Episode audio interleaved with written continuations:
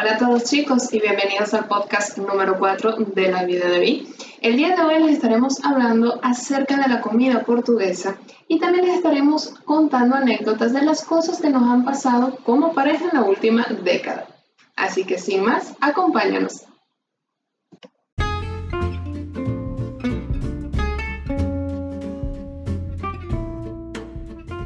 Nombre es Victoria, muchachos, como ya la mayoría de ustedes me han conocido. El que no me conozca, soy la creadora de contenido de La Vida de David y a mi lado se encuentra mi esposo, David, el cual es el productor de este maravilloso, de este maravilloso podcast y de este maravilloso proyecto.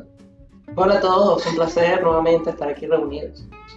Antes de comenzar, muchachos, me encantaría que recordarles que nos pueden seguir en YouTube y que ahora estamos disponibles en las plataformas de audio como Spotify y iTunes. Les quiero también recordar que si nos están viendo o escuchando, mejor dicho, por YouTube, por favor dejen sus comentarios, me encanta leerlos a cada uno y me dejen su like.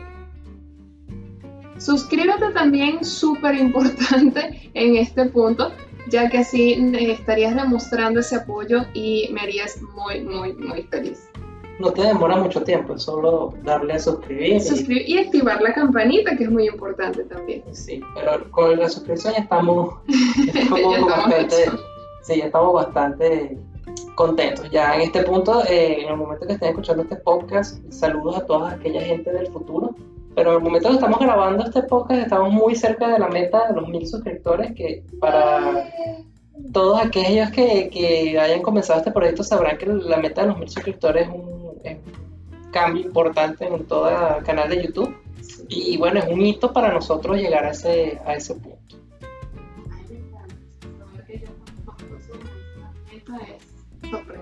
Sí, y bueno, sí, y recientemente con toda la gente que estaba llegando del canal de, de Gaby, muchísimas gracias. Si nos están escuchando fuera de foco, todos los cinéfilos, un saludo a todos ustedes y bueno, muchísimas gracias si han decidido quedarse a escuchar nuestro escucharnos y a vernos, porque realmente es, mm, se siente muy bien, realmente se siente muy bien recibir todo ese apoyo.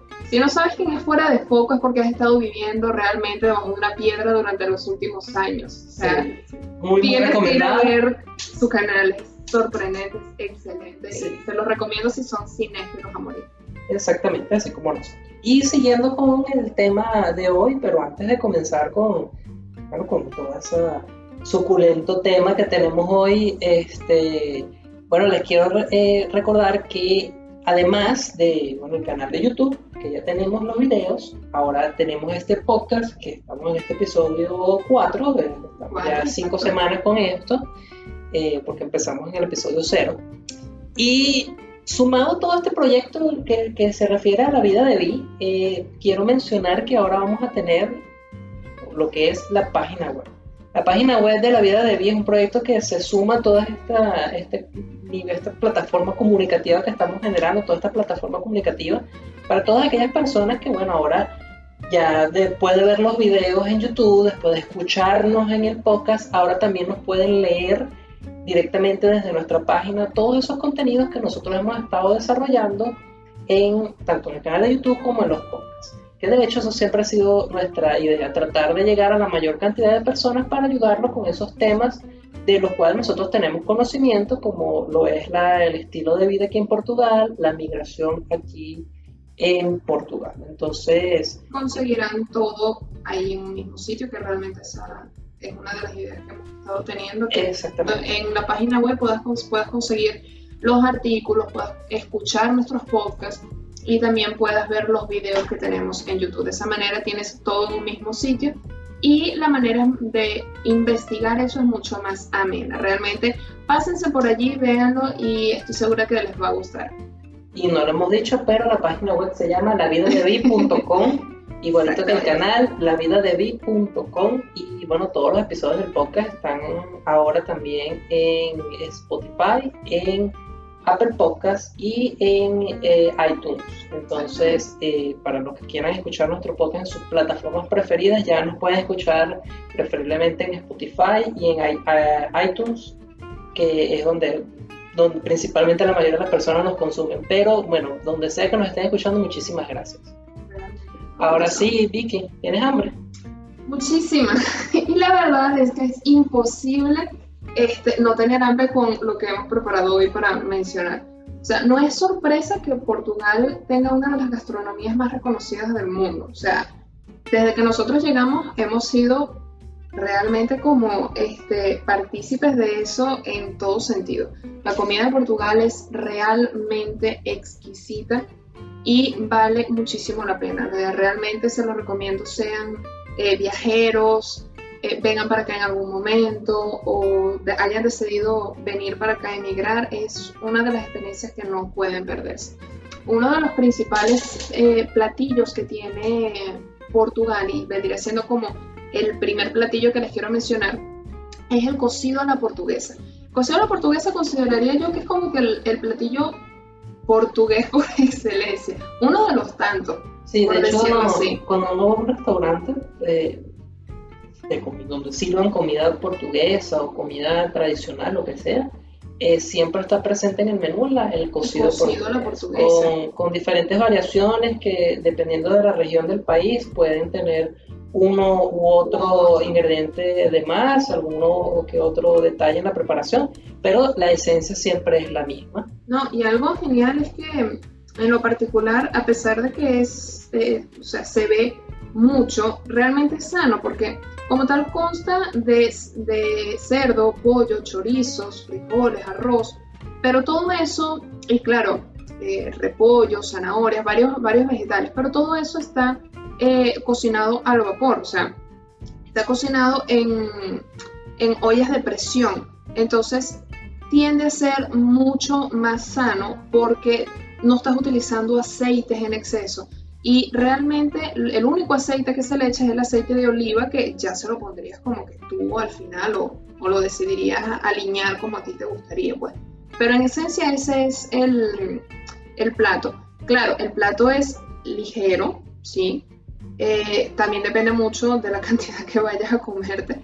Eh, pero lo que sí es un punto a acotar es que es sumamente largo de preparar, porque todo eso tienes que prepararlo con una antelación, tienes que cocinar el, el, cerdo, tienes que cocinar la carne aparte, después incluso el arroz, el agua que utilizas para preparar, el, para preparar eh, la carne, la utilizas para preparar el arroz y el arroz queda demasiado rico, o sea, el sabor porque ya que le da el leño y todos los gustos que vienen de la carne, bueno, el arroz lo absorbe. Y, y, bueno, como comenta Vicky, es verdad, la comida, eh, este plato es bastante proceso bastante largo de preparar eh, porque a medida que se va deshaciendo todos los pasos, punto tras punto, etapa tras etapa, tú vas añadiendo los diferentes ingredientes hasta llegar al producto final. No es como que... Eh, lo metes todo en una olla. Metes todo en una olla lo preparas todo. No, no, no, no o sea, lleva, lleva, sus pasos, llevan sus procesos, lleva el paso uno, paso dos y, y bueno, diferentes etapas vas añadiendo los diferentes eh, ingredientes que ya mencionamos muchos ingredientes, pero cada uno de esos ingredientes tiene diferentes tiempos de cocción, tiene diferentes texturas, entonces para que no se parezca todo un puré, lo van añadiendo poco a poco a medida de que todo quede ya listo para comer y que se sientan los diferentes sabores. Exacto, como es un plato tan, tan elaborado, por lo general se reserva mucho para ocasiones especiales o para este, los domingos familiares, esas comidas familiares. Pero realmente cuando vengan para acá, prueben lo que sea en una oportunidad, es muy, muy, muy rico y vale mucho la pena. Y bueno, el siguiente punto lo quiero mencionar yo porque, y realmente esto es algo que yo he visto que incluso lo mencionan mucho los, nuestros compañeros brasileros, compañeros de continente brasileros, Eh, que bueno, como sabrán aquí, como se habla Portugal, en, portugués, perdón, en Portugal hay una gran presencia de brasileños, es la segunda comunidad eh, de migrantes más grande. lógicamente, por el dominio del idioma, a un brasilero se le es mucho más factible emigrar a, Portugal que a España, por simplemente el dominio del idioma, a pesar de que es un poquito diferente, no es para nada como aprender un nuevo idioma, simplemente adaptar lo que ya trae. Eh, pero para no irme por ese tema, eh, realmente este, eh, mencionando es que el siguiente plato es las sardinas y otros pescados y mariscos frescos que son de aquí del mar. En el podcast anterior le mencionamos como una curiosidad que Portugal tiene un gran dominio sobre el mar, sobre el mar. Y hay una, este, un gran territorio que tienen ellos de control, de control y existe una gran cultura y una historia, una tradición toda relacionada con el mar.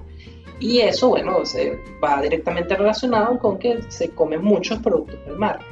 Y entre uno de los más típicos es la sardina, que de hecho, dos o tres días después de que nosotros estábamos eh, aquí, unos familiares de Victoria nos invitaron a una, a una sardinada, le llaman aquí. Sardiñada. Una sardiñada, que así se la dice la sardina. Nos invitaron a una sardinada que eh, básicamente eh, agarraban un montón, una, era una parrillada, Exacto. es una parrillada, Una parrilla de sardina. pero sin carne ni pollo, era todo con sardinas. Entonces, en la misma Claro, parrilla, en la misma parrilla, con el mismo proceso, todo igual, con sal y todo el cuento, eh, echan, eh, colocan eh, lo que es el carbón, la leña y Es colocan sardinas. Exactamente, exactamente una una- exacto, y, pus- y ponen la sardina. Y, y la comida simplemente es la sardina como una parrilla y pan. Con pan y broa. O sea, aquí hay algo que, es del tipo de pan, pan. aquí hay otro tipo de pan que que es la broa. Es mucho más denso. El sabor depende. eh, hay broas que son más fuertes o más suaves en sabor. La que a mí me encanta es la que es un sabor mucho más fuerte porque intensifica el sabor de la sardina. Sí. En lo particular a mí, yo no soy fan de la sardina. Nunca me encantó la sardina. Pero cuando la preparan así, le da un sabor mucho más rico, no sé por qué. Le da un sabor muy, muy, muy sabroso. Este, y es algo que realmente tienen que probar una vez estén aquí. Sea donde sea. De hecho, eh, hay una fiesta que se dedica única y exclusivamente a, a preparar sardinas, porque es la altura. O sea, entonces se come sus sardinas en esa fiesta. Sí, de hecho, este, por lo menos aquí estoy viendo, las sardinas eh, se sirven tradicionalmente en las barbacoas o las parrilladas, como les estoy comentando, en restaurantes junto a la playa o en las fiestas, que son las Ah, actividades que con las que es estoy contando. Exacto. Como por ejemplo en los días 23 y 24 de junio por el San Juan en Oporto, que eso casualmente queda cerca de acá, donde se acompañan con patatas y pimientos a la parrilla. Serían papas y pimentones. Y pimentón. Y es una comida súper casual, porque no tienes que estar con. Sí, de hecho, ese- tipo de cositas. no. Exactamente. No es que, de hecho, el, cuando uno está en una sardinada, uno agarra la sardina directamente con las manos de la parrilla, te la dan encima de un pan y te la comes con las manos. con las manos. Y, bueno, uno trata, sí. uno trata de quitarle la espina la cosa, pero, pero básicamente se trataría de, de eso, ¿ok? Entonces, y bueno, no solamente la sardinada, también aquí se come mucho lo que es el, el salmón y otros peces, el pulpo, Marisco, la- los mariscos. el pulpo es Entonces, eh, eh, y es muy, o sea, es muy típico que también acá acompañado con papas, arroz, ese tipo de comida.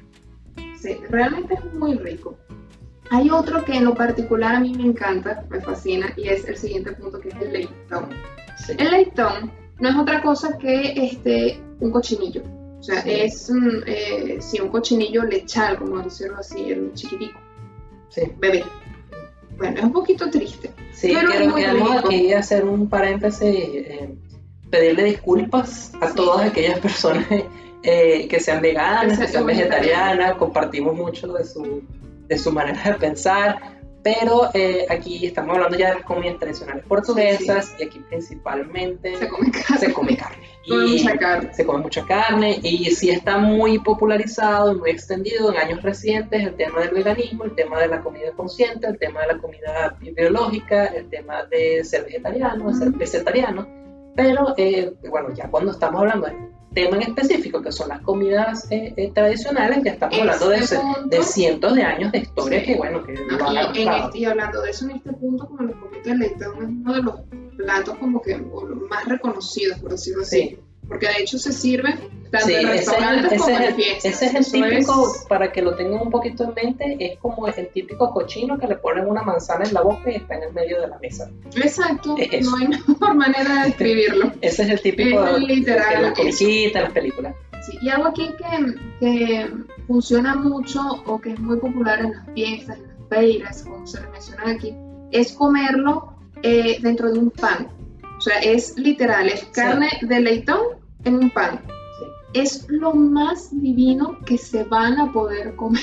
Sí, de O sea, hecho, para mí en lo particular es la cosa más rica y su método de preparar es, eh, tiene su, su, su trabajo, porque realmente es, es- eh, lo poco que yo he visto es bastante laborioso. No sé, realmente en una parte de la preparación yo solamente pienso en cochinito y prefiero no ¿Y saber de dónde vino la ¿De comida. dónde viene? Sí. La cuestión es que algo que, que me han dicho mucho es que el sabor característico que tiene es porque al, al- al cochinillo le dan de comer bellotas.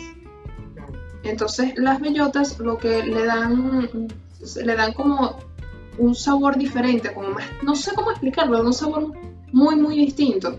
Entonces ellos se dedican a criarlos a base de esa dieta y después, cuando ya, bueno, pues lo mataron, esta es la cuestión, este, mm, lo hornean, o sea, lo espetan, lo colocan en un asador, pero antes de hacer toda esa cuestión, de hacer todo ese, ese proceso, la carne es frotada previamente con ajo, grasa de cerdo, sal, pimienta, todo eso, pimienta. Sí, Y luego lo ponen aquí, a, a- lo- luego lo ponen a asar, a rostizar. Quiero- quiero hacer aquí rico. una, una pequeña traducción de que Victoria acaba de utilizar el término espetar, que significa que agarran al animal y lo colocan en un palo, Un pincho. en un pincho, en un palo metálico para darle vueltas en un asador. Entonces, eso, es, eso aquí en Portugal es significa espetar. Espetar es pincho, ¿verdad? Sí. Pincho. Vale también, espetada, una espetada es que son, son pinchos literal. vale también acotar que espetar se utiliza en la cultura, en el lenguaje popular de aquí de Portugal para decir que te eh, que chocaste contra una persona, que Sí. te batiste contra una puerta, que te, que te, que te golpeaste con algo, que Espetaste contra él, que te te- golpeaste te contra un- en venezolano que te diste un trancazo. Sí, te trancas. Exactamente, entonces eso Espetó sería... un carro contra un muro. que Sí, que estrelló el carro contra el el carro contra el muro. Exactamente, eso también utiliza como espetar porque bueno, te metiste Te metiste derechito al, al sitio. Exactamente. Y bueno, esta comida es típica de comerse con vino y, y el vino típico de la región, que por región hay vinos diferentes. Y con respecto al leitón, hay, una, hay un cuento especial con nosotros que en- hace un par de años ya, en las ferias novas, que es la, en la fiesta feria más, más grande que tenemos nosotros en nuestra zona, este, mis compañeras de trabajo, como yo estaba nuevo y, y ellas me estaban como tratando de, de involucrar un poco más aquí en la cultura portuguesa, que se lo agradezco muchísimo porque realmente uno llega aquí sin amigos, sin conocidos, sin nadie. Entonces ellos aquí, todos, todos, todos los portugueses de acá son muy amables y siempre buscan como que uno se, se involucre.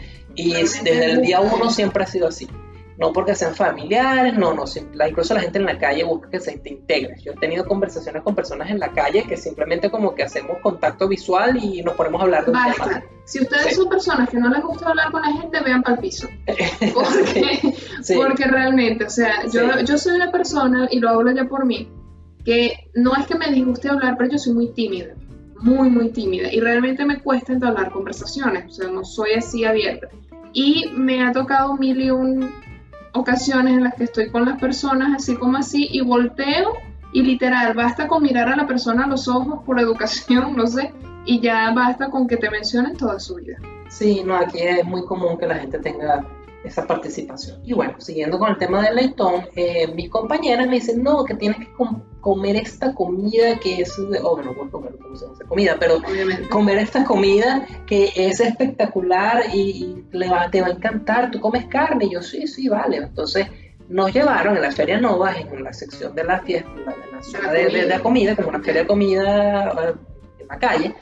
Este, y, y bueno, hicimos una fila de hora y media, Hora y una media, cosa así, casi dos horas. O sea, no es exageración. Exacto, para comer y yo pensaba que me iban a dar un plato con cuchillo y una vaina impresionante y, y uno realmente me dieron, no estoy con esto diciendo que supiera mal, pero era muy rico, pero eh, a nivel visual uno se queda muy sorprendido de que yo hice una hora de cola para un pan, literalmente un pan sin salsa, sin mantequilla, Nada. sin nada, un pan abierto a la mitad con las carnes, la, la- la- La carne de leche. Sí, los filetes de carne de leitón ya cocido en, en el medio. Eso es todo.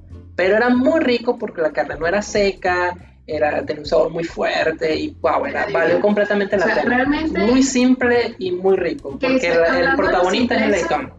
Hablando precisamente de las empresas que Jesús David, este, la gente al momento de verlo corre, o sea, la gente que, no es, que es nueva en eso y ve, conchale, pero yo estoy haciendo todo esto por un simple pan con carne. Sí. Y no, o sea, corren el riesgo de dejarse llevar por la apariencia de que es algo muy simple, pero es que simplemente el sabor que tienen.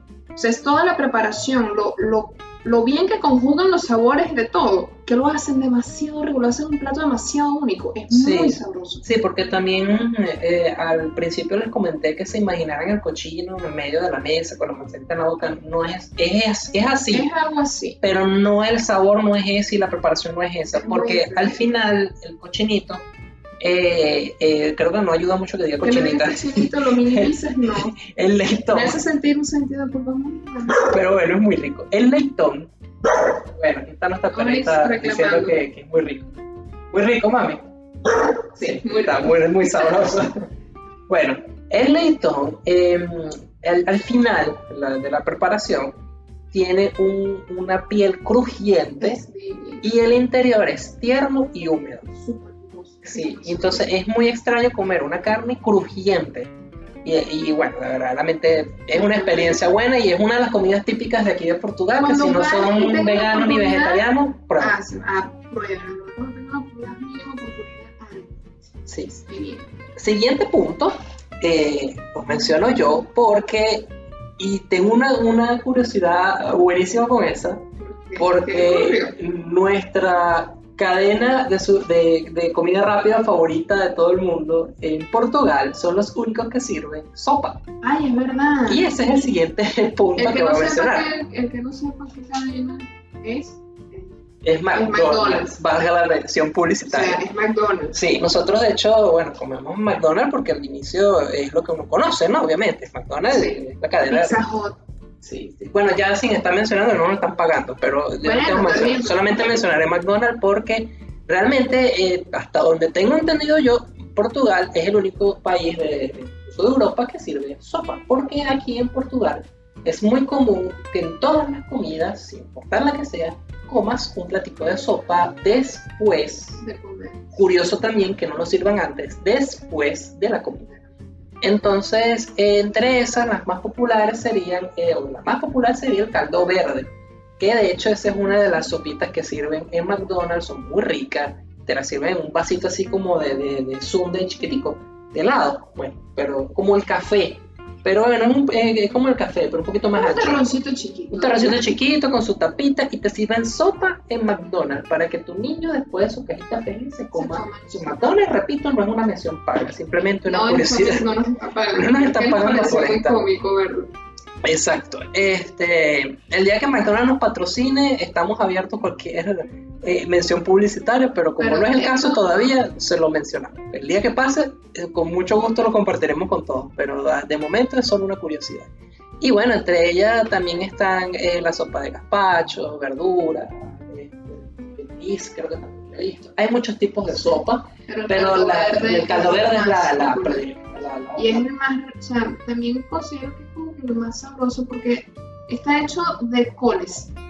Normalmente está hecho de coles y lo cortan como en tiras, las coles las cortan como en tiras finitas.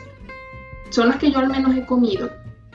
Entonces, es que le da un sabor demasiado rico. Y Sí. lo preparan también con... Papa y eh, cebolla. Y cebolla, papa, cebolla. Y le- a Papa, veces le ponen y- chorizo.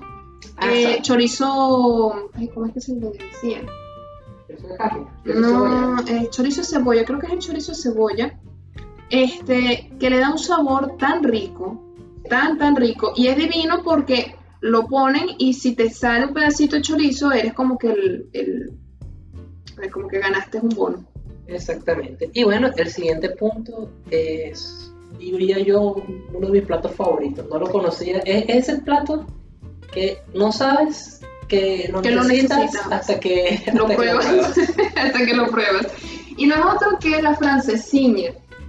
Este plato nosotros desde que llegamos andábamos con la, con la idea metida en la cabeza de que teníamos que probarlo, teníamos que probarlo. De hecho, la primera vez que nosotros fuimos a Porto, eh, nos decidimos obligatoriamente tenemos que probar la francesina. Porque la francesina es muy característico de la ciudad de Porto, pero es uno de los platos más calóricos que existe. O sea, si ustedes están en una etapa fitness, Si ustedes están con que no es que tengo que cuidar mi figura, es que estoy muy gordo, no se pueden comer este, este, Sí. este plato. Es sumamente calórico. Sí, de hecho la francesiña cuenta eh, con una cantidad calórica muy impresionante por la cantidad de cosas con las que se prepara. La francesiña no es más para minimizarlo y simplificarlo y para que todos los que nos están escuchando Tengan una idea Tengan una idea. es. Es un sándwich porque se hace con pan de sándwich, cuadradito, pan de molde y este de- en el interior tienes pollo, tienes carne, Carne. tienes chorizo, tienes jamón, Jamón, huevo, Huevos. salchichón, tienes salchichón, tocino, tocineta tocineta. y todo eso que le estamos diciendo eh, viene recubierta con una salsa especial que consta de lo siguiente que es queso fundido completamente Sí. fundido, completamente cubierto por fuera del sándwich y encima le echan una Una salsa, salsa. especial que es a base de cerveza. de cerveza, tomate y chiles picantes. Exacto. Claro, algo que algo tienen que tener en cuenta es que si ustedes una vez que vayan a Porto, vayan a los restaurantes especializados de francesiña. No lo compran en, en Porque una feria de no lo vayan a comprar en en un feria centro comercial. Ni centro comercial ni nada, no.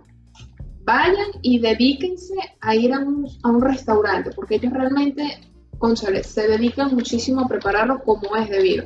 Algo que hay que acotar es que la característica propia de este plato, más allá del, del sándwich, es la salsa. La salsa en sí es lo que hace que la francesiña sea todo un éxito, porque la salsa varía mucho en función de las personas que la preparan. Entonces, la base y la esencia de una buena francesiña es definitivamente la salsa.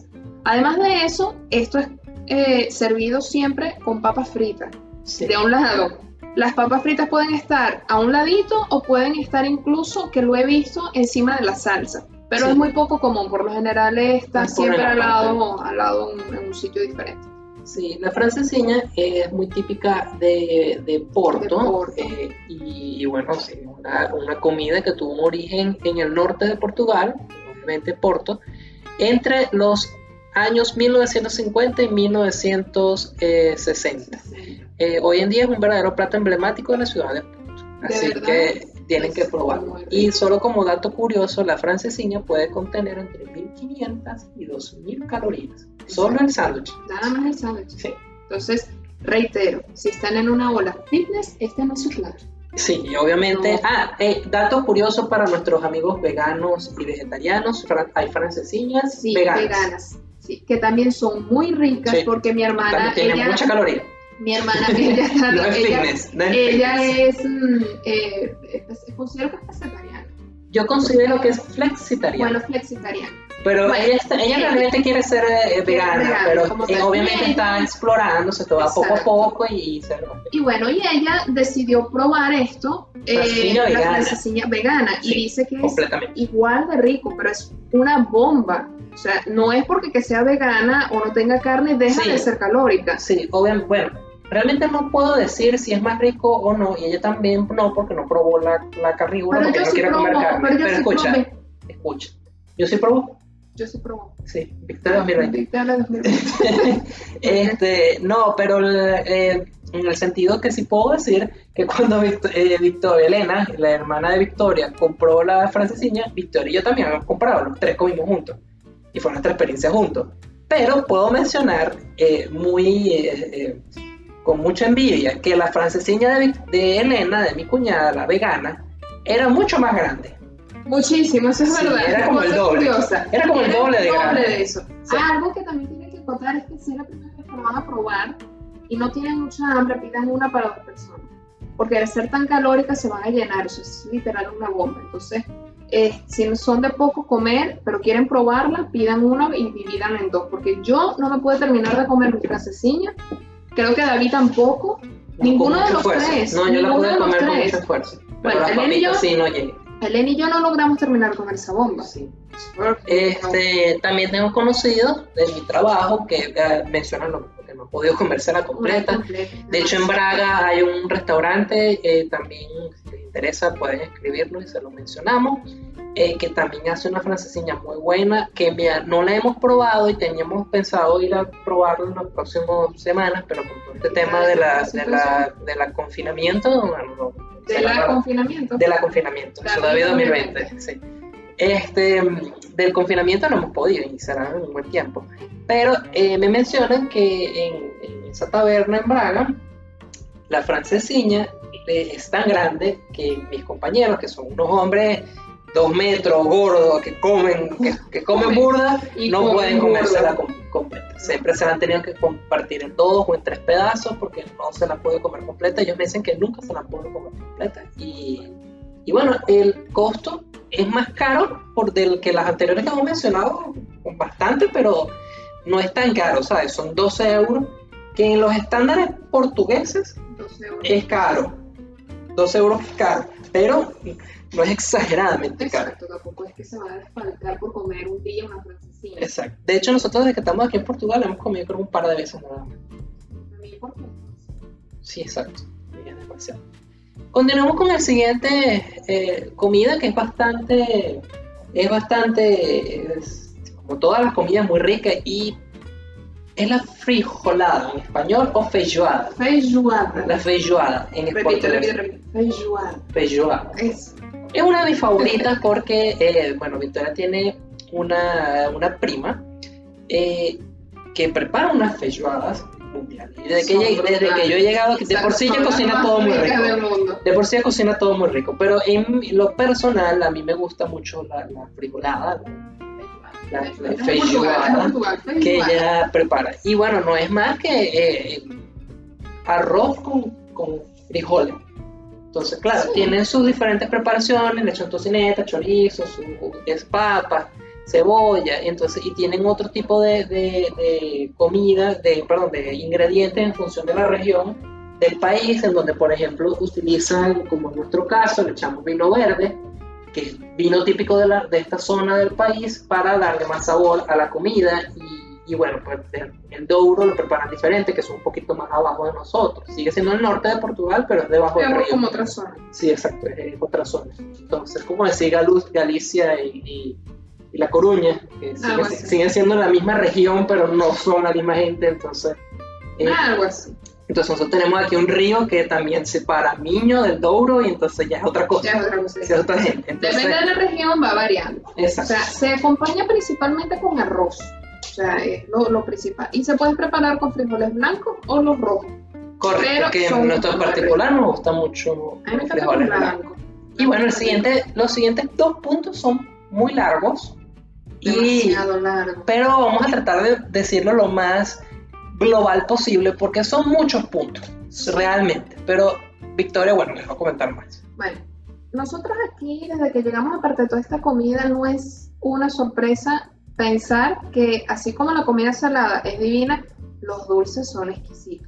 Son muy ricos. o sea, nosotros hemos probado creo que casi todos los dulces. Los típicos. Los típicos, porque hay un viaje, son sí, que son de Francia y otras cosas que eso no son típicos. Pero los de aquí de Portugal hemos probado casi todos. Aquí en Portugal se acostumbra mucho utilizar eh, azúcar y la yema del huevo. Nuevamente a nuestros amigos Fix no, está, no, les está gustando este podcast. Sí.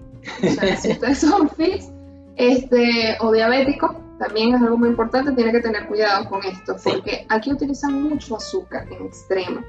Y este, utilizan muchísimo lo que son dulces de huevo, que viene siendo como las yemas de, de huevo. porque en la hacen cremas con la yema y el azúcar, entonces se prestan muchísimo. En la antigüedad, En la antigüedad, como les estaba comentando, utilizaban mucho las claras para preparar las hostias. Entonces, para evitar deshacerse como de la yema, ellos comenzaron a ingeniarse la concha, le tenemos que ver qué dulces hacemos con el azúcar y las yemas. Entonces comenzaron a salir, sí. Ah, no sabía ese cuento. Sí, sí, sí. Comenzaron a salir un viaje de, de, ay, se me fue la idea. Un viaje de dulces, ya, un viaje de dulces, de postres. Con eso, y hay varios, por lo menos llegué a probar uno que era como hilos, ¿cómo se le decía hilos? oro, una cosa así, y eran precisamente hechos de, azúcar y de huevo. Eh, Crema de, crema de huevo llegué a probar también, pero también es demasiado dulce. Entre todos estos Extremo postres, dulce. entre todos estos postres, realmente les recomendamos que bueno, nos busquen realmente en internet postres portugueses, todos son ricos. Se los decimos ya con propiedad porque en este punto en particular, bueno, todas las comidas las hemos probado realmente. Menos el siguiente punto, que creo que es muy poco probable que, que- que en menos de un año puedas comerlas todas. Pero ya lo hablaremos más adelante. En el caso de los postres, eh, el punto principal es lo que mencionaba Victoria, azúcar y huevo. Pero hay dos que destacan de entre todos los demás, que son eh, la bola de Belén, La, la bola de Berlín. la bola de Berlín, ajá, es bola de Berlín, ¿no? y que es, es pastel de Belén. Estoy leyendo aquí. Bueno, sí, pastel de Belén, pero como dijiste bola, pensé que eran las bolas de Berlín. Para la que no bola de Berlín. Es la esas dos, esa, No, es la, tar- la la tartaleta esa. Las que- tartaletas, sí, las Bueno, ¿esa qué es? pasteles de nata. Ah, pastel de Pastel de nata. nata, Es ese que me refiero. Ah, pastel de Belén. Ya. Ah, bueno, viste, no estoy equivocado. Bueno, pero es que me dijiste bolas, mencionaste un bolas por ahí, entonces bolas, bolas de Berlín. Bueno, Que pero es que las bolas de que Berlín también son muy ricas. Pero las bolas de Berlín. Es que son- las bolas de Berlín son las bombas que comíamos en Venezuela. Las donas esas rellenas, gordas, así llenas de relleno. Esas son las, las bombas. Sí, Bolas de Berlín, eso es una bomba. la crema es diferente. La crema es diferente, pero eso es una bomba. Sí, la Ese- es una es bomba. la misma, sí. Entonces, los pasteles de nata Son una son tartaleta. una tartaleta. De hecho, lo pueden ir a ver en el Instagram, que yo subí una, una fotografía de eso, una imagen. Se ven súper divinos. Pero las famosas, las más, más, más famosas, es la que es originaria de Belén, que es en Lisboa. Entonces, tiene siglos, siglos de siglos. O sea, si ustedes van a Lisboa en algún momento, tienen, que pasarse a esa zona. Sí. El inconveniente, las colas son gigantes. Tienen que irse temprano para poder llegar allá. Pero vale muchísimo la pena. De verdad que es muy rica. Y nosotros Sí. cada vez que podemos, estamos en los supermercados, siempre andamos atacando este, los estantes con pasteles de nata. Es correcto, eso no puede faltar en el café de la mañana, cafecito, en eh, la tarde, en la tarde, desayuno. al mediodía, a media tarde. Todo el día es bueno para comer pasteles de nata. Y por último, muchachos, para no hacer más extenso estos puntos de la comida, tenemos dos. Uno en particular, que tiene una historia muy larga, y otro que simplemente lo vamos a mencionar porque merece la, mención. No es típico solamente de Portugal, es solo de una región de Portugal, pero merece la, la- la mención. Pero antes de eso, quiero, quiero mencionarles el que normalmente Excelencia. siempre está de primero en las listas de comida típica, pero decidimos dejarlo al final, que es el bacalao. ¿Bacalao o bacalao? Bacalao. Bacalhau, que Bacalao. aquí la, la portuguesa nos está mencionando como se Ese tiene una de las pronunciaciones más fastidiosas porque tiene la L y la H juntas. Entonces esa pronunciación es la que más cuesta. Bacalao, bacalhau. Bacalao. Bueno, vamos a pensar que se, vamos a pensar que se rayó, se, se rayó el CD del tratando. podcast. Pero el bacalao, bueno, este, tiene varios anécdotas, varias cuestiones así curiosas que Victoria, como lo sabe mencionar mejor que nosotros, lo va a decir. Bueno, existen mil y un maneras de prepararlo. O sea, realmente no te va a alcanzar un año, creo yo, para comerte todas la- la- las diferentes variantes de, mm, del bacalao. Pero es Pero verdad, es, es, o sea, sí, La que a mí más me gusta, la que a mí más, más me gusta es el bacalao con nata. Uf, qué vaina. y de- nos devolvemos el tema de las natas, ¿no? Pero de de hecho resulta que el bacalao es, un- eh, como ya le estamos mencionando, de toda esta región, eh, de toda esta cultura del mar y todos estos productos, eh, los separé del primer punto de, de la, de la comida del mar porque realmente el bacalao tiene un- es, es muy, muy propio de aquí. Y de hecho es algo que todos los portugueses lo han tenido durante años. Y es que incluso la comida típica de Navidad es bacalao. Que eso es algo Sí, que o sea, es típico, familia, que no está mal, que es muy rico. Es muy rico. Yo comprendo que en Venezuela en particular es muy propio de Venezuela el, el tener la hallaca, que es ese, esa hoja de plátano con, con productos de, que es nuestra herencia indígena eh, y es muy propio de nosotros de allá porque nosotros tenemos esa herencia indígena de, de la conquista de, Una todo eso, de toda esa, esa mezcla. Es una exacto. mezcla de culturas bellas. Sí, una mezcla cultural. Bueno, pero tenemos esa herencia. Y aquí la, la- realmente la historia es del pescado, del mar, y entonces por eso es típico comerlo en Navidad. Pero lo curioso es que hay muchos eh, eh, menciones o muchas eh, frases típicas de aquí que dicen que, por ejemplo, hay 365 recetas de bacalao, es lo que quiere decir que puedes hacer una receta cada día de bacalao, todos los días de un año, sin repetir. Sin repetir. Con el único eh, eh, eh, ingrediente común sería el bacalao. Pero puedes comer bacalao todos los días de un año sin repetirlo. La manera, sin repetir la manera o la forma de prepararlo. Correcto. Decir, o sea, hay tantas recetas. De hecho, Sí. hay un libro muy famoso. Eso yo lo que- siguiente quiero mencionar, que eh, nos lo mencionó la prima y cocinera experta de la familia, que es la que yo he mencionado en esta oportunidad. Un saludo a Lisita. Este, extrañamos mucho tu, tu feijoada. Este, yo la feijoada. Y, Yo toda su comida, mi comida. no pero el hecho es que nos mencionó que en efecto existe un libro que lo buscamos y tiene varias ediciones en donde existen mil recetas de bacalao. Y hay un libro que dice mil recetas de bacalao, segunda edición. Segunda edición. Entonces ¿Qué? son los mil recetas. Sí, que probablemente eran recetas que se, Se que se actualizarán del libro del primer libro, pero no es que es la segunda edición, es la, se- la segunda parte. Exacto. No es que el primer libro lo reeditaron o lo rehicieron, no, no, Segunda parte. parte. Son 2000 recetas Entonces, teóricas, no, obviamente seguro hay otras. Yo en una oportunidad comí uno en la cena de Navidad, precisamente del trabajo. Era uno que lo cocinaban en mantequilla y, eh, y pan molido al horno. Entonces agarraban el pescado, lo- eh, las- los lomos de- del bacalao, después lo desalaban, lo cocinaban en mantequilla y cerveza. Y en algún punto en la, en la cocción, vuelta y vuelta, le metían el pan rallado, esperaban que el pan absorbiera el jugo, todo el aceite, y metían todo eso al horno para que se hiciera más sólido, todo, se mezclaran, terminaran de mezclar todos los sabores y eso es el cielo, el cielo en un plato, porque realmente es muy bueno. Y, Nosotros no debimos haber hecho esto. y bueno, era muy bueno, muy bueno ese bacalao. Y bueno, Eh, Escuchen el podcast cuando hayan comido o estén cerca de comida. sí. Bueno, y ya por último, eh, es un, un dato curioso Un dato de nuestra de región nuestra que tanto queremos, pero estas comidas eh, causamos, pero nuevamente mencionamos a todas Sí. esas personas eh, de Esto es algo sensibles. sensible, sí, Sí. No, no es, o sea, si vienen para acá, nosotros queremos hacer mención de esto por, para el que venga para acá y lo vaya a comer y le quieran hacer una broma o Cuidado. tengan cuidado para que sepan de qué. Tengan, O sea, nosotros escuchen una cosa, no sabe mal, yo lo he No. probado a mí en Yo particular, también una he de, probado. a una de estas dos, las he probado las dos, pero una de estas dos me gusta. De Sí, nosotros nos confundimos mucho con, con las, Sí. con las dos, entonces no sabemos. Yo, yo, la- yo, ya es pro- cuál. yo ya probé las dos. Y hay una de estas dos que me gusta. Y las dos tienen una preparación muy especial, Sí. vamos a decirlo así. Entonces, por eso es que detalle para. Y entiendan, por favor, que esto es una esto es de muchos años de, de tradición. Pero bueno, algo que es muy famoso aquí es el arroz de zarrabullo y el arroz o cabidela. ¿Qué ocurre? El arroz de zarrabullo también existen las papas al zarrabullo. Pero el arroz eh, se prepara como tal, un plato muy típico de esta zona, y se prepara con diferentes tipos de carne, cerdo, vaca, gallina.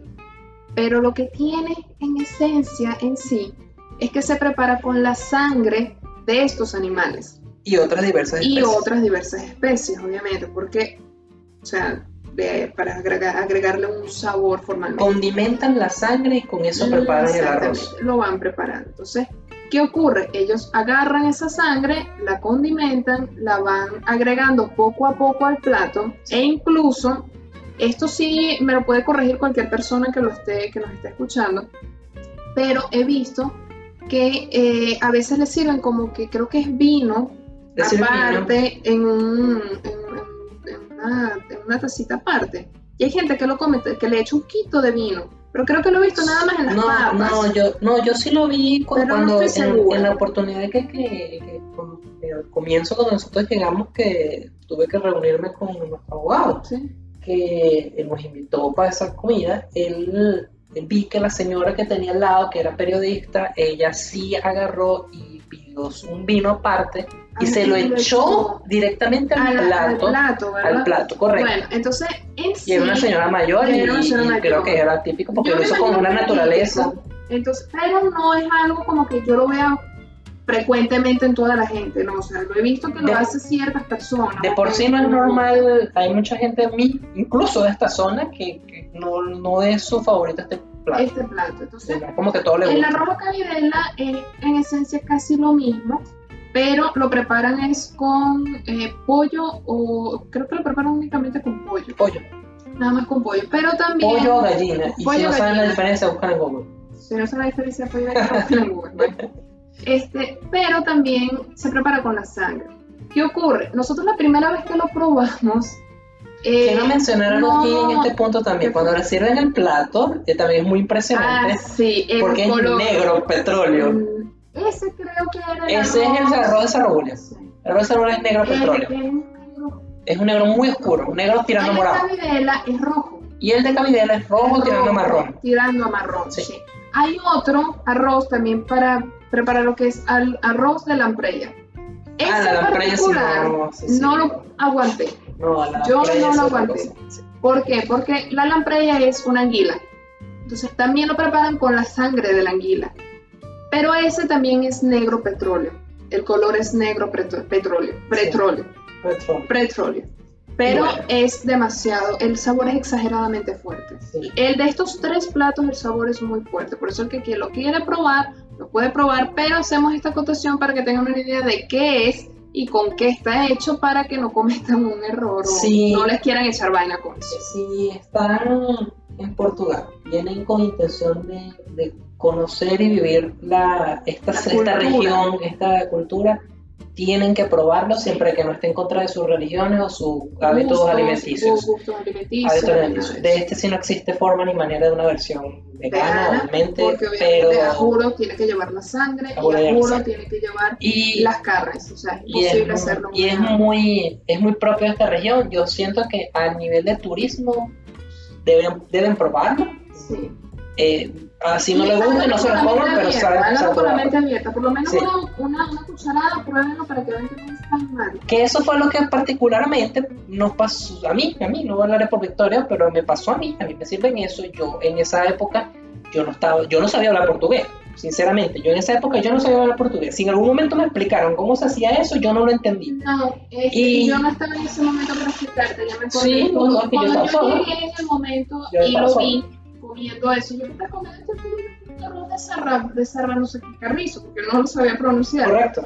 Y cuando me dijo yo, arroz de sarra, y él sí, eso, y yo, ¿y tú sabes con qué está hecho eso? Sí, Y él, él lleva carne, ¿y ¿sabes con qué más da? Arroz. No, con sangre. y yo, Sí. no, ¿sabes por qué es así? De, ¿Por qué tiene ese color? La sangre. Sí. Entonces, su cara fue un poema. sí, correcto. Yo comiéndomelo, no con gusto, que wow, que, que la mejor comida de mi vida, pero no sabía mal. Pero no sabía mal, No no sabía. mal. Por eso que Ah, yo eh, en la que yo me comí también tenía mucho vinagre. Yo creo que era el de cabidela. Yo creo que el de cabidela es el que es más suave. Bueno, el, hecho es, el hecho es que, el hecho es que háganlo con mente abierta y, y- y vale la pena darle una oportunidad si quieren experimentar todo al máximo. Entonces, eh, ¿qué nos quiere decir yo con esto de, de todas estas eh, buenas comidas de Portugal? Es que cada país tiene sus propias costumbres, sus propias gustos, sus propias maneras de prepararlo y yo creo que la mejor manera de conocer a las diferentes culturas del mundo es a través de su comida porque yo creo que eso es el mejor ejemplo de lo que es la La persona y cultura. la vida y Y la la cultura de, cultura de acá.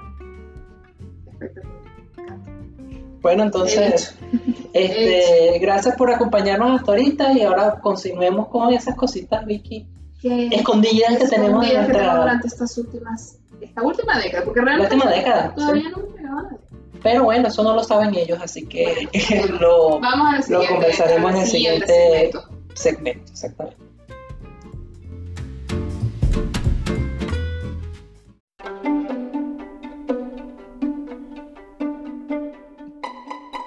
Bueno, muchachos, seguimos aquí con este podcast número 4.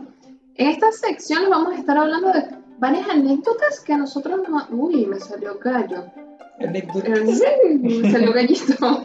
Bueno, Y estas anécdotas que hemos estado, que hemos compartido a lo largo de estos años juntos.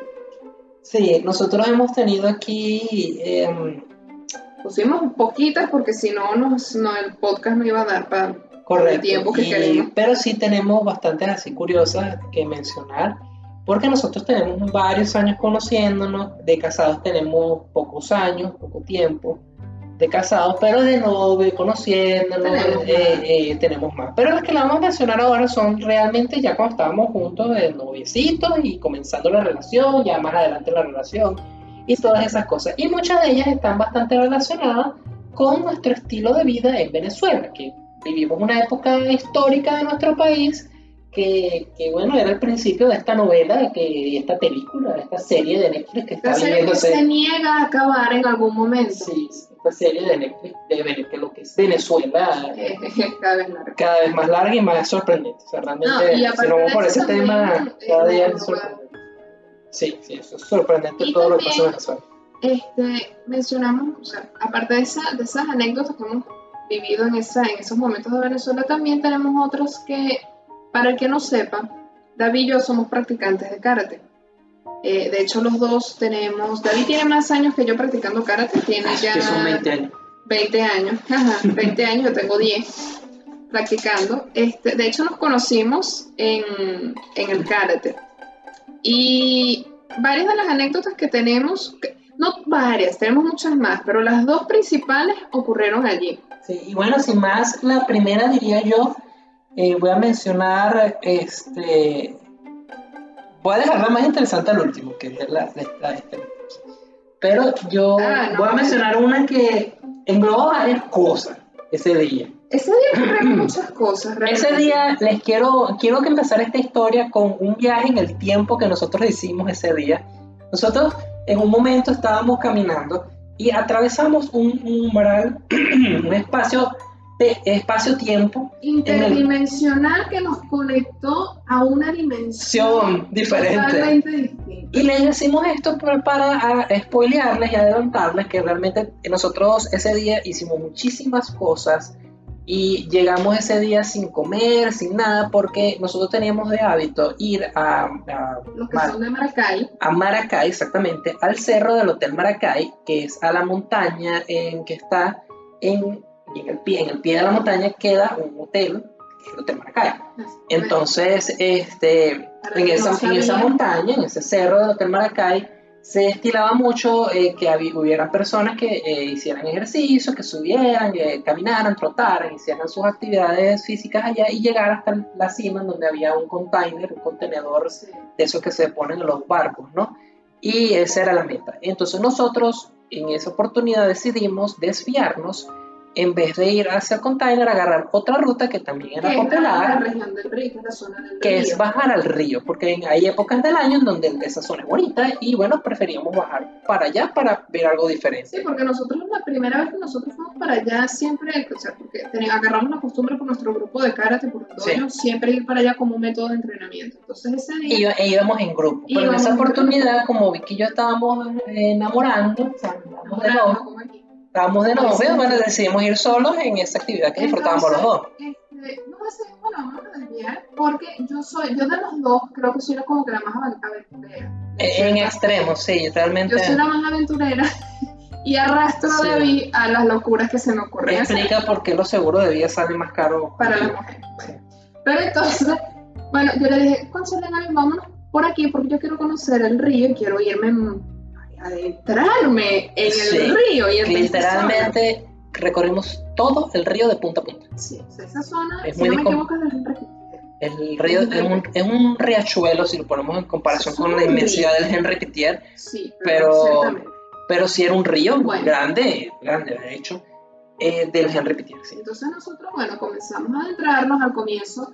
Había unas zonas que son como que las más populares para la gente y son pozos que o sea, son lo bastante profundos y hay como cascaditas chiquitas donde la gente se queda allí. Sí, Entonces nosotros nada, comenzamos a caminar, a adentrarnos más, mientras más nos adentrábamos, más complicado se ponía, más enredado se ponía, este, habían árboles, o sea, ya llegaba un punto en el que literalmente dejabas de escuchar a la gente, dejabas de escuchar te desconectaban por completo y era bien interesante porque obviamente era, un- era tan profundo que el- la gente mm, ya no, no se atrevía a irse tan lejos y por era miedo a perderse. por miedo a perderse y porque también era algo intrincado, entonces bueno, para no romperse un tobillo o algo así, eh, no se iban hasta allá.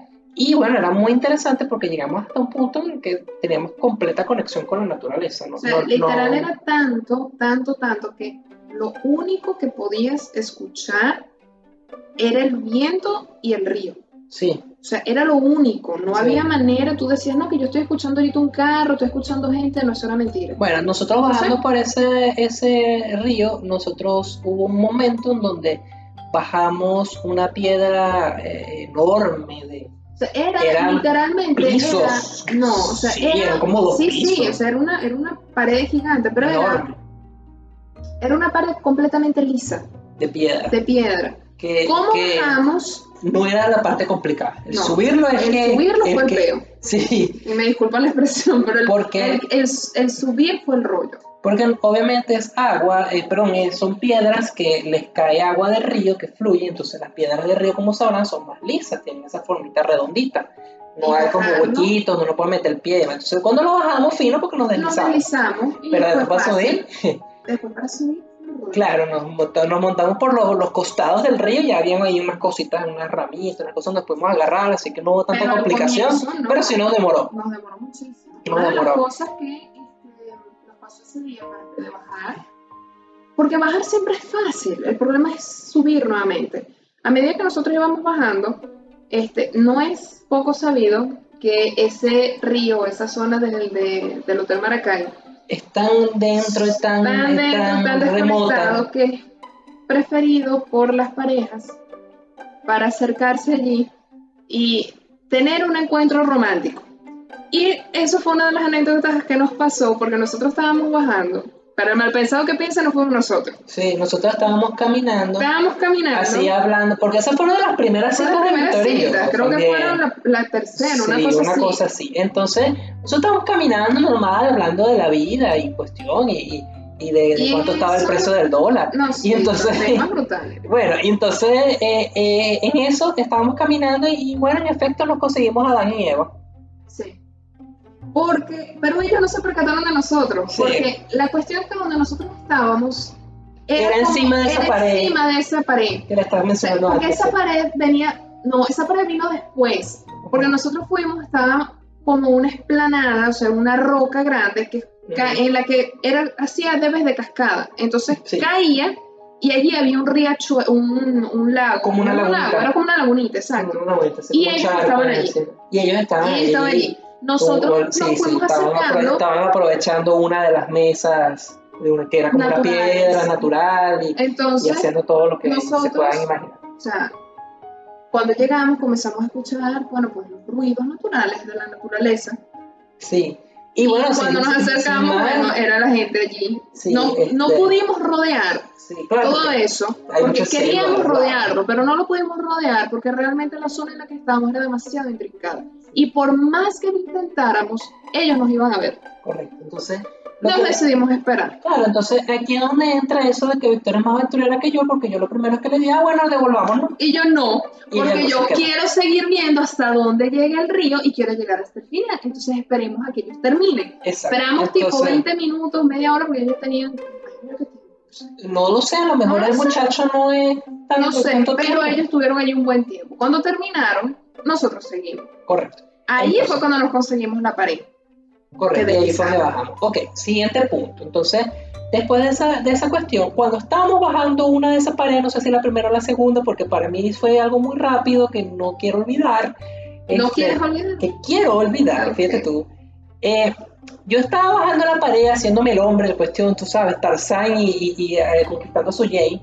Y yo estoy bajando la pared y la vaina, y yo sí, no, yo, tal, tal, eh, eh, yo, yo asustado, pero yo no estaba, porque estaba demostrando la victoria que yo soy aventurero. Este, entonces, cuando yo Ese estoy, día, ese día cuando yo estoy bajando, muchas cosas. sí, cuando yo estoy bajando, para lo que no lo saben, Victoria se enteró ese día, yo soy aracnofóbico. Horrible. Pero en el no, pero escuchen en el sentido literal de la palabra, de la descripción sacada del diccionario. O sea, miedo irracional, e Irracional incontrolable. e incontrolable. Sí, yo, yo sé, yo lo hablo, yo, yo puedo eh, quizás ver una araña a la distancia, pero este, yo lo entiendo, yo sé que, es, es que es, es- es tonto en la mayoría de los casos que, que me dé tanto miedo a las arañas, pero eso es Eso es una fobia, es miedo irracional que no tiene sentido e incontrolable. Yo sé que, yo sé que yo que es tonto a veces y que no me van a hacer un daño en muchas cosas, muchas veces, muchas ocasiones, pero no lo puedo controlar. Y bueno, yo estoy bajando y en una de esas que yo estoy bajando hay como un hueco entre la, de esas del, dentro del río. Me imagino que en esa época no caía tanta agua, entonces estaba allí esa zona seca. Y yo estoy bajando, viendo hacia arriba, viendo hacia abajo y cuando veo para enfrente, está ese hueco, había una araña del tamaño de mi cabeza, como un melón. Era una araña marrón enorme, con unas patas, enormes. De la araña. Era enorme. Imagínense un melón. Sí, El cuerpo de la araña, o sea, las patas de la araña cubrían completamente el melón. sí, era O sea, imagínense esa manera, era súper horrible, horrible, gigante. horrible, sí, sí. Y el cuerpo era más grande. horrible. Esa fue la primera vez que yo, o sea, yo he visto arañas y a mí, o sea, no le tengo fobia, pero me dan asco, o sea, no me gustan las arañas. Pero esa fue la primera vez que yo vi una araña tan gigante y fue Bueno. la primera vez que vi a Jesús David en un estado de shock brutal. Sí, yo O sea, bajé, yo bajé esa, que no me podía hablar. sí, yo bajé esa, esa pared, porque una pared alta, yo bajé esa pared en 5 segundos. Yo no sé dónde puse los pies, no sé dónde puse las manos, yo sé que no me torcí el tobillo, yo me pude haber soltado y caído y matarme. Pero yo sé que yo bajé eso rapidísimo y yo, ta, ta, ta, mis instintos ninjas, karateca, bajé mi vaina y me busqué, me busqué en un sitio alejado, en el medio de un agua donde yo sé que no me iban a atacar las arañas y me he puesto en posición fetal y se me borró la mente, yo no sé qué pasó. Sí, después de eso, sí, no sé que pasó, tuve que jalar agarrado de la mano para salir de allí porque tú no querías reaccionar. Bueno, imagínense. Pero ese sí es un cuento muy O sea, interesante. ese día pasaron las mil vainas. Aunado a eso de que perdimos total y completa comunicación con el mundo porque allí no entraba, eh, No había señal no había señal telefónica, Sí. que cuando nos devolvimos y logramos salir de allí, la mamá de Jesús David, mi suegra, estaba a punto de llamar a la policía. Yo creo que la llegó a llamar porque Sí, no nos sí, no, correcto. De no hecho, nos nosotros cuando nos llegamos al camino original, ya cinco minutos antes, no más, no más, había pasado una camioneta de esas 4x4 de protección civil buscándonos por el río. Porque no nos Porque había- resulta que es eso lo que les mencioné al comienzo de esta historia, que entramos en un- un- una burbuja espacio-temporal, porque Victoria y yo entramos allí sin desayunar, porque era, la idea era ir a hacer ejercicio en la mañana y devolvernos tipo 10 de la mañana para desayunar las empanadas que estaban abajo. Bueno, Y no, entramos allí, eran las, Era tempranísimo, eran las 7 de la mañana. súper temprano. Eran las 7. Y salimos como a las 4 de la tarde. 5 de la tarde y Ah, en sí. ningún momento, o sea, la última vez que mi mamá supo de mí fue, chao mamá, bendición, voy a, voy a entrenar al cerro de Maracay. David fue el mismo cuento. Sí. Y cuando salimos era protección civil. Rollo que me formó mi mamá. Sí, y de hecho mi mamá, o sea, ella no acostumbraba a irme a buscar esas cosas. Mi mamá realmente, o sea, genuinamente estaba preocupada porque mi mamá Nos No, perdimos. sí, ella se, se fue de, de Cagua, que era la ciudad donde nosotros vivimos, a Maracay, que no queda muy lejos, pero o sea, te- hay que agarrar carro, pues. Se fue a buscarme, porque yo no... Protección civil y demás. ahí- Y llamando a llamar a protección civil, además a buscar a los niños, a, los dos- a las dos criaturas que nos habíamos perdido. Porque nosotros no se nos estamos divirtiendo, estamos haciendo ejercicio, no sé, estamos en el... Asustado. eh, asustados, sí, con las hormonas, qué sé yo, porque Victoria tampoco fue que hicimos muchas cosas, porque como les digo, eran las primeras citas. Pero este, el hecho es que no mucho. Pero es que no hicimos nada. Pero- Pero lo que fuimos fue bajar al río y volver a subir con un montón de experiencia en el camino. Bueno, pero el hecho fue ese. Este, que no nos dio hambre, eran, pasamos de las 7 de la mañana en ayuno hasta las 4 de la tarde sin hambre. Y Nada. bajando y más y más y más. ¿sabes? Porque Correcto. Sí, dura- entonces duramos ahí más de 10 horas y nadie, más de 7, 10 horas y nadie conectado con nosotros. Y bueno, fue muy interesante ese primer punto, el más largo. Siguiente punto, este, ya más breve los siguientes eh, seis puntos, ¿ok? Se los prometo. Bueno, el siguiente punto nosotros... Sí, pero bueno, sé que les gusta, les gusta escucharnos hablar respecto a la... Espero yo, si no, yo- si no, coméntalo. Coméntalo, por Si no, favor, coméntalo. coméntalo. Si no les gusta que hablamos Si llegaste a este punto del, del, del eres podcast, un eres un crack. duro, Y- eres un crack. y, no, y realmente muchas gracias, por, por darnos tu tiempo, sí.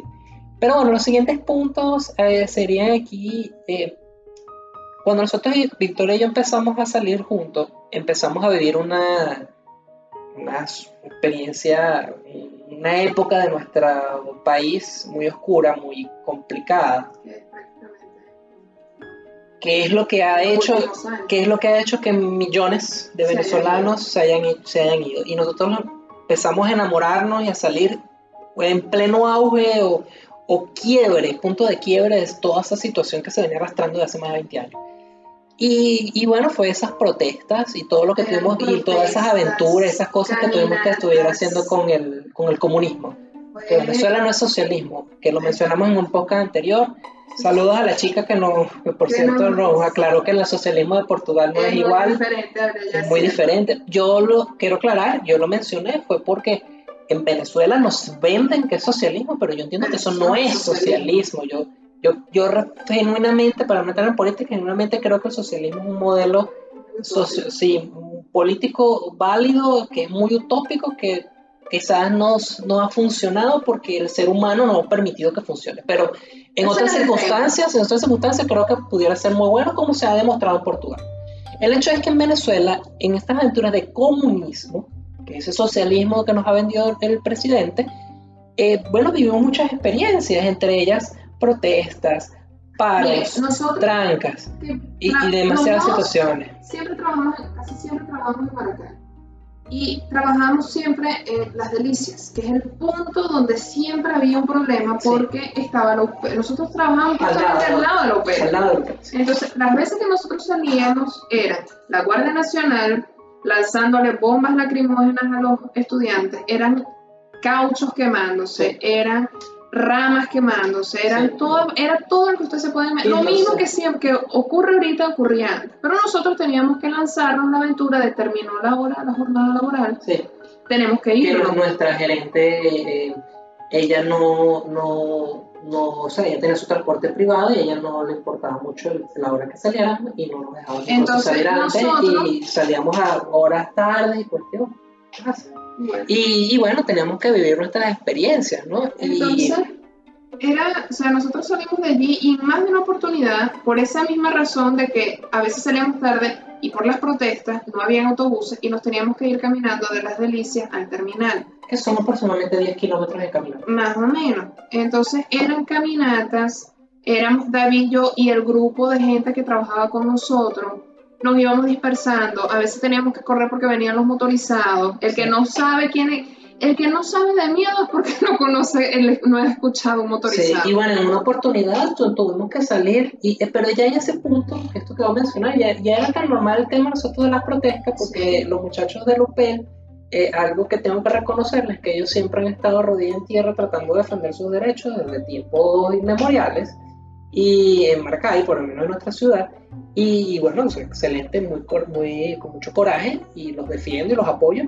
Eh, pero bueno, ya, ya eran tantas veces las protestas que realmente nosotros ya estábamos muy acostumbrados a ese tema. Que salimos, salimos de nuestra oficina y bueno, enfrente de nosotros estaban lanzando bombas lacrimógenas. De hecho, la policía la teníamos a la izquierda con las bombas lacrimógenas y, los, estudiantes. a la derecha con los, los, cauchos y lanzando piedras y demás. Pero literalmente nosotros estábamos en el medio, porque nuestro edificio estaba en el medio.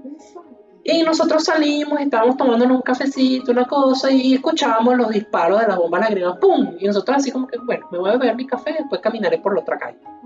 Sí, entonces... Y lo éramos solamente nosotros, eran todos los que estaban allí. Sí, todos los oficiales, el, el, resto de profesores, los alumnos que, que yo les daba clase. Sí. Y, y, bueno, era, era así, básicamente éramos tan normal esa, esa ocasión que nosotros estamos allí, están lanzando bombas y cuestiones. Claro, eso no es que nosotros estamos exponiéndonos al peligro, no estamos a una distancia prudente, pero es que era imposible. bueno, era la calle enfrente. Imposible, Ni siquiera en la calle enfrente, era en la isla de la calle enfrente. Tenemos, tenemos, un, tenemos un estacionamiento de por medio. Nosotros siempre andamos tratando lo máximo posible de recordar Claro, en, ese momento estaba esa situación, no nos íbamos por esa calle principal, sino que nos íbamos por detrás. Que teníamos que hacer. Claro, y nos íbamos en grupo. Entonces, la gente salía corriendo, porque bueno, todo eso. Pero bueno, esas experiencias entre Victoria y yo fueron que, eh, eh, obviamente, eh, por culpa del comunismo, protestas y demás, tuvimos que atravesar, este, bueno, barricadas, tuvimos que atravesar este, un poquito de todo y caminar mucho para, bueno, vivir nuestra vida, básicamente. Siguiente punto. Hay un punto que este sí le tocó vivir de una manera flor de piel muy cruel a David. Sí. Y fue porque David La sentí muy dentro de mí. muy dentro de él. Porque resulta, fuera el chinazo. Porque resulta, Buenísima esa. fuera el chinazo. Porque resulta que, bien, como ya les comentamos, David y yo practicamos karate. Y eh, David fue operado a una hernia que tenía, en- creo que fue en el ombligo, el estómago, el ombligo. Sí, pues yo, ten- tenía una malformación en el, en el ombligo, Y una malformación, y bueno, por pequeños ejercicios que hice, pequeñas fuerzas que hice, me era normal, Entonces, sí, completamente normal. Este, él fue operado durante tres meses. Él no podía hacer ningún tipo de, mm, de La recuperación, esfuerzo, de sí. recuperación y todo el cuento. Pasados esos tres meses, él todavía seguía sensible, pero ya el doctor le había dicho, bueno, tienes que tener cuidado, pero ya puedes entrenar, siempre con los cuidados que yo te dije, porque él le mandó una serie de cuidados que aun cuando tuviera que entrenar tenía que, que hacer. David y yo siempre nos caracterizamos como éramos una pareja dentro del karate, también siempre fuimos eh, los sparring, como lo decimos nosotros, los compañeros de eh, lucha. Entonces, yo en ese entonces tenía que, estaba preparándome para mi cambio de cinta, me acuerdo que estábamos cambiando para cinta negra, y cuando eh, los que no saben practicar cinta, eh, o sea, los exámenes para cinta negra siempre suelen ser más exigentes. Y teníamos que practicar unas patadas, y una de esas patadas iba dirigida al estómago. Yo estaba aterrada porque no le quería dar un golpe, o sea, no quería malograrlo porque sabía que él estaba eh, operado. Pero mi sensei me decía, Vicky, si tú no le das un golpe como es debido, entonces el día del examen se van a dar cuenta y va a ser peor para él, porque No, ellos, tenían la, ellos tenían la cuestión de que, mira, tienes que hacerlo real, tienes que hacerlo creíble, si no, si pasa algo en la calle, lo vas a hacer como lo estás entrenando, y si lo entrenas mal, así se te va a quedar. Exacto. Y también la, el- la técnica que estábamos haciendo en ese momento requería que Victoria con fuerza me hiciera la, la patada porque eh, si no el, otro movimiento de esquiva No que iba a hacer yo no salía porque físicamente la inercia No daba. del movimiento no da. Entonces necesitas hacerlo fuerte para que la esquiva, la inercia también dé. ayudar. Entonces, Exacto. bueno, pasó esa situación y yo escuchaba tanto a mi CC Vicky, da, da, da, da, que me llené. No sé si fue un momento así como que de rabia, frustración, de qué Frustración. vaina, de frustración más que todo porque no me está saliendo y el Sí. examen era pronto. Que Y lo hizo con todas sus ganas. patada con todas las ganas, Y obviamente- de la mejor manera, porque de hecho lo hice tal cual como se tenía que hacer. Y yo estaba, también mala mía, relajado, no estaba Sí, pendiente eso de fue más defender. culpa de él que mía. Sí, él de pero también tienes que entender que yo ya había recibido 10 patadas tuyas suaves. Yo, yo no Mira, esperaba que onceava Lo lamento, lo lamento, pero un karateca siempre tiene que estar preparado. Pero el karateca me- siempre tiene Bueno. que estar con la guardia en alto. Nunca debes bajarla. Es verdad. Bueno, el hecho de que bueno, Victoria. le di la patada justo en el estómago de tal fuerza que lo tumbé. Cuando él se fue a parar, cayó desplomado. Perdí el conocimiento. Perdió Y así como que eh, ella me, me tumbó y por la inercia de la fuerza yo me caigo en el suelo y yo, aquí no pasa nada, yo me vuelvo a levantar y me desvanecí. ¡Pum! Para el piso otra vez. Ahí viene el sensei, el, mi sensei, bien Vicky, cuando lo ve en el piso, muy bien Vicky, Yo con estrellitas en la cabeza. y demás, este, o sea, imagínense las estrellitas así alrededor. Sí, y bueno, yo lloré por una semana, Sí, no, pero realmente no pasó nada, eh, simplemente fue la impresión. dolor. No, no, pero es que el dolor, el dolor no fue por la operación, o sea, sí, sí tenía la, la zona sensible, pero no, no fue una cuestión así de que, ah, me, me reventaste, ¿no? Normal, pasa cosas que pasan. Bueno, y bueno, yo tengo una para... con- también con- el karate, también del karate para... eh, para con- equilibrar esa para fuerza, equilibrar esa fuerza. Este, para equilibrar esa fuerza, que eh, precisamente en, en otro examen de cinta, pero este no fue el de cinturón negro, sino que fue ya años, de- años después, fue el de primer dan, porque quien no, se, quien no sepa en karate, cuando tú llegas al cinturón negro, en realidad estás como que a mitad de camino. ¿sabes? Eh, fiso- Filosóficamente hablando, realmente estás en el inicio, estás en el, el grado cero. estás nuevamente en el grado cero. El cinturón negro es grado cero, realmente. Entonces, eh, Victoria estaba pasando a su primer dan, nivel del cinturón negro. el primer nivel del cinturón negro. Entonces también filosóficamente hay 10 niveles eh, en positivo porque antes de llegar al nivel 10 tú empiezas en el nivel 10. Entonces vas 10, 9, 8, 7, hasta que llega al 0, después empiezas otra vez 0, 1, 2, 3, 4, hasta 10. Entonces esa es la filosofía. Entonces cinturón negro, Victoria va a pasar para el primero. Eh, Dan. Entonces, en esa oportunidad, en pleno evento, este ya no fue una práctica, fue, fue el día Del examen. Fue en el examen, en plena evaluación.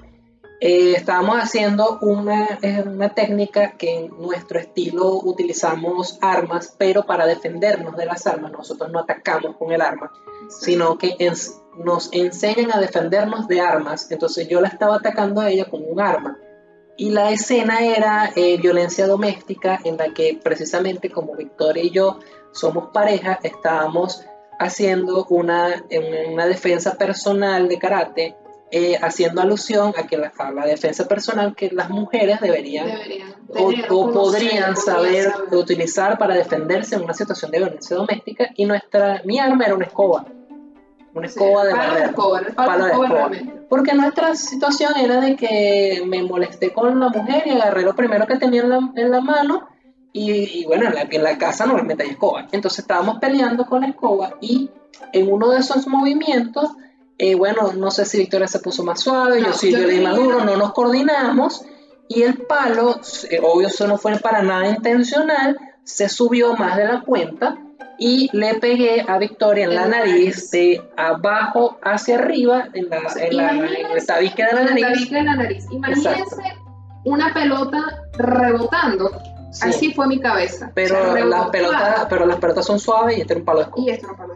Entonces, eso fue el momento, yo quedé desorientada y en el momento de, o sea, Jesús David peló los ojos de una manera. Claro, obviamente fue un accidente. Fue un accidente, peló los ojos de una manera todo el panel de juez peló los ojos de una manera porque en ese no, momento... Bueno, los jueces están que aplaudieron no, Qué buenísimo. No, pero ellos me pelaron pero los porque ojos. tú te descendiste. Porque, o sea, ellos me pelaron los ojos porque comenzaron a ver el sangrero que comencé a botar por la nariz. Es correcto, y que eso fue lo que pasó Ah, o sea, ellos pensaban que iba a parar allí, pero nosotros seguimos. Sí, sí. Y ahí te terminé de rematar. Sí, sí, correcto. Al final salió todo bien. Solo la única anécdota de esto es que le golpeé la nariz, no se la reventé, no pasó nada no de eso. No se la partió. No se la partí. Pero, sí, sí, como se la partí en esa zona que está entre el labio superior y la nariz, entonces hay como una venita, un vaso, algo. La cantidad de sangre. Hay algo que hay allí que hubo demasiada sangre y, y bueno, bueno ahí, fue, ahí, salió, ahí salió mi sensei, yo terminé, o sea, diga, porque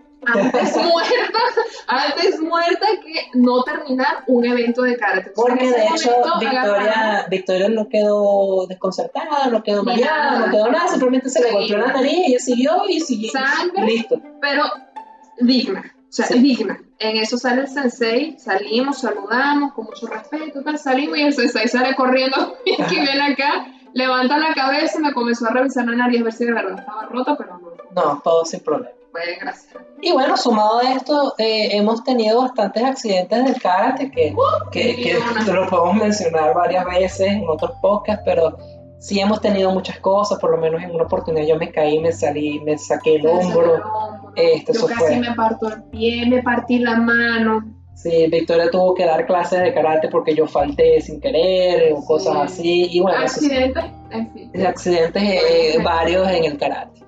Otra anécdota buena que tenemos es este el tema de el trabajar juntos. Y esto es curioso porque Victoria y yo hemos trabajado juntos. En una oportunidad trabajamos juntos, ella en un departamento y yo en otro departamento. Pero en otra oportunidad sí trabajamos juntos en el que yo era más un asesor, supervisor, jefe. Él era mi jefe, sí, entonces... él me contrató, o sea, él me, él me contrató realmente para ayudarlo en algunos, en algunos trabajos porque en ese momento tenía demasiado, entonces yo me encargaba como que de organizar. Sí, yo, yo tenía eh, mi empresa en Venezuela, la tengo actualmente todavía, sigo trabajando de eso, em, y en su, en su momento necesitaba que este, Victoria, porque yo tengo tiempo para ejecutar y, y hacer todo lo que sea necesario para llevar a cabo el proyecto, pero hay algún punto muy importante que los dueños de empresas sabrán, que es la atención al cliente, la postventa, todo eso, y, y para eso yo contraté a Victoria. Entonces, bueno, ella, eh, la experiencia de trabajar conmigo creo que fue bastante mala porque la he tratado de volver a contratar y no me ha hecho que no. No.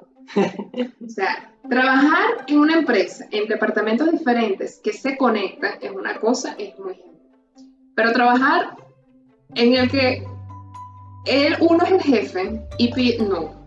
O sea, es un estrés. Sí, también mis clientes es, un estrés, porque el que no trabaje con eh, con diseño gráfico no estoy menospreciando cualquier otro trabajo, pero diseño gráfico, publicidad y demás, los clientes muchas veces no saben qué carrizo quieren. Sí, y, y a veces saben lo que quieren, pero cuando, se lo muestra, pero cuando se lo muestra, entonces no es eso, no era lo que querían porque cuando lo ven ya materializado no era eso. Entonces, y hay muchas cosas que como son diseños, eh, el diseño... Eh, Muchos me dirán que no, porque realmente no, el diseño es una ciencia, pero yo, en la práctica el diseño para la persona que lo está consumiendo es subjetivo.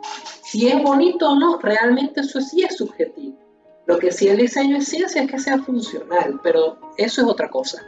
El detalle está Que, que, bueno, Victoria tenía que trabajar con sus clientes y era un poquito es tedioso porque el cliente le pidió una cosa, después era otra cosa, entonces, entonces reclamaba otra cosa y así sucesivamente. Entonces, a partir de ese momento me di cuenta que este tipo de trabajos no son para mí. y bueno. bueno. Bueno, muchachos, ese ha sido el podcast por el día de hoy. Fue, me, ojalá, espero les haya gustado y se hayan reído en algún momento. Sí. Este, algunas anécdotas de nosotros les hayan, les hayan causado risa, aunque sea. Y bueno, este, también me, me causaría mucha alegría que me comentaran en los, en los comentarios de, de YouTube cuál es su comida favorita. ¿Cuál es su comida favorita realmente? Si son portugueses, como no portugueses, si conocen la comida de Portugal, como que no, cuáles les gustaría saber. hagan cualquier tipo de comentarios para saber este, cuál les gustaría probar o cuáles son las que más les gustan. Entonces, eh, si les encantó o si les gustó, regálenme un like una vez lo hayan visto en, en YouTube Recuerden que este podcast también lo van a tener en las, mm, en las diferentes plataformas de audio. Y por favor recuerden suscribirse al canal para seguir apoyando esto. Y revisen por favor lavidadevid.com para que así puedan ver muchísimo más de Portugal y nuestras experiencias aquí. Mi nombre es Jesús David, muchísimas gracias y nos vemos en un próximo podcast. Chao muchachos.